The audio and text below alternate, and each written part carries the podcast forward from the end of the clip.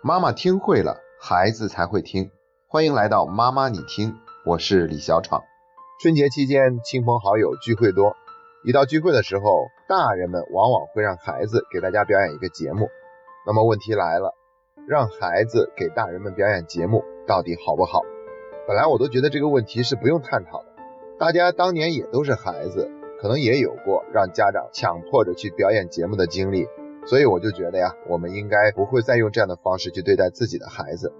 不过呢，前两天我还在知乎上看到有一个讨论，那大家在下面的回答简直就是一部血泪史啊！唱歌的、跳舞的、武术的都得表演，还有的要表演说两句英文的。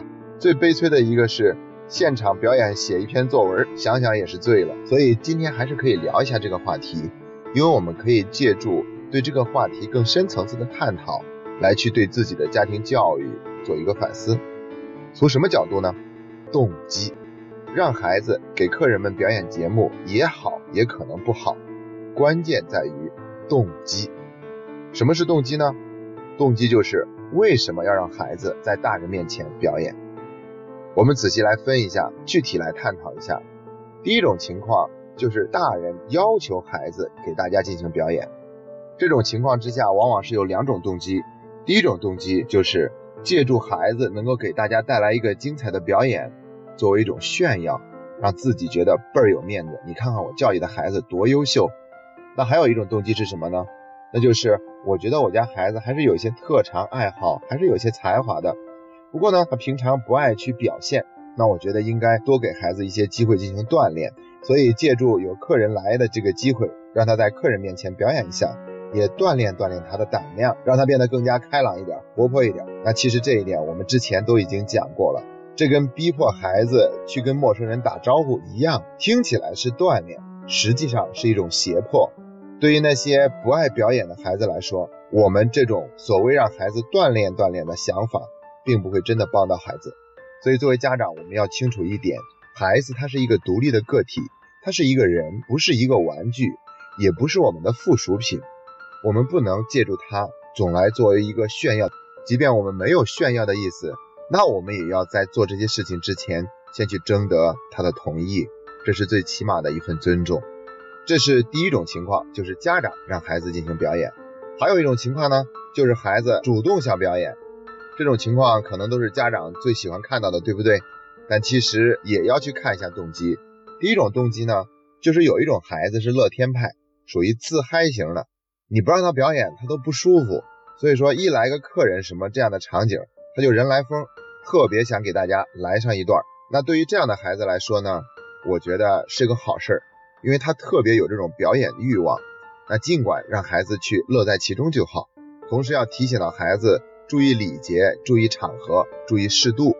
一般来说，这样的孩子他就是一个爱玩自嗨而已。那第二种就不是了，第二种是。孩子渴望用表演的方式得到大家更多的关注，他希望被肯定、被看见。如果是这样的话，其实这个孩子的内心是缺少一份别人对他更多的肯定的。我们更多的关注到孩子，所以当他愿意表演节目的时候呢，我们也一定要用一种欣赏的眼光，用一种积极的关注的态度，让他去表演完，也要给他做一些点评，要进行表扬，而且是具体的表扬。至于要怎么表扬呢？我们以前专门做过一期节目，就是讨论。如何表扬才会有效的？大家可以去翻阅前面的内容听上一听，在这里就不做过多的阐述了。第三种动机呢，那就是骄傲了，他总想来证明自己是比别人厉害的，总想找到一种优越感，所以不用别人要求他，他自己就想主动的来炫耀一下自己。那这种情况呢，我们就一定要注意，虽然我们不能直接制止孩子的行为，但是我们可以在事后做一些有意义的引导，比如说。在孩子表演完以后，他可能满满的都是得意的眼神儿，而这个时候，我们可以不夸他表演的怎么样，而是去肯定他为此做出了很多辛勤的努力。同时，我们还可以强调，以前表演节目的时候呢，都是特别的张扬，但是最近表演节目的时候，我发现已经变得越来越懂礼貌，越来越懂得谦虚了。虽然他未必真的是变得更加的懂礼貌和谦虚了。但是我们可以用这样的方式去提醒他，作为一种积极的暗示，让他知道我不仅关注你的节目有多么精彩，我更加关注你在表演节目的时候所传递的那种态度，是否足够谦虚，是否对人足够有礼貌。最后还说有一种特殊的情况，那就是来的客人知道咱们家孩子学了某样特长，所以就主动邀请咱们的孩子进行表演。我觉得这种情况之下呢，作为家长，我们不能直接断然拒绝，但是我们一定要去问孩子，那你愿意现在给大家进行一个表演吗？今天的分享就到这里，感谢你这么爱学习，这是妈妈你听陪你走过的第二十六天。